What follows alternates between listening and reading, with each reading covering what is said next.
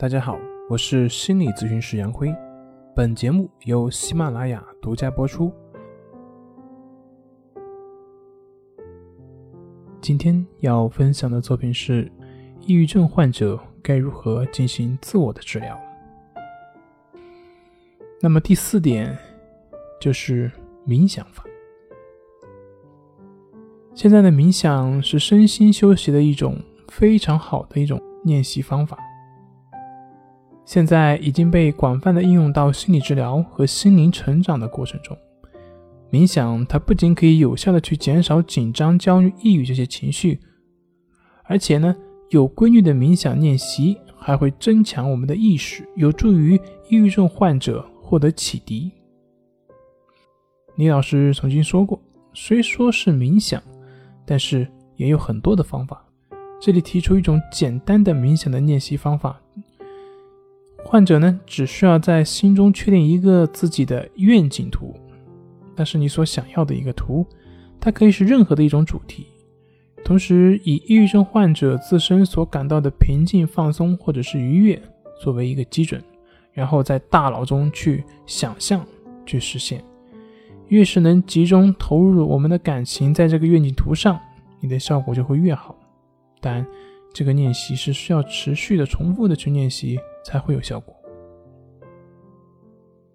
第五个呢，就是整理感受。抑郁症患者他往往更多的时候是沉浸在自己的消极的感受当中，虽然在他们的认知层面上，有时候也认为自己的想法或者情绪是不合理的，但是他自己没有办法去摆脱。要想真正的转变这种认识的方法，那就是把自己的感受整理在一个专门的笔记本上。不管是多么荒唐的，或者是你认为可笑的，你所要做的就只是完整的把它整理在笔记本上，不用去急于去分析它，或者是认识它。你可以在锻炼或者是身心状况有所缓解的时候再去看它。要知道，只是去看，我们不需要去分析，因为这并不是锻炼你的判断和分析能力，你也并不缺乏这种能力。而按照我说的去做，你一定会有。不同的感受。第六点就是拒绝对号入座。关于抑郁症方面的信息呢，如今有非常多，真正给抑郁症患者的帮助或者是有价值的却是非常少。由于抑郁症患者没有良好的内心的防御能力，往往会把自己的状况和他对照，往往就会造成内心更大的压力，甚至呢。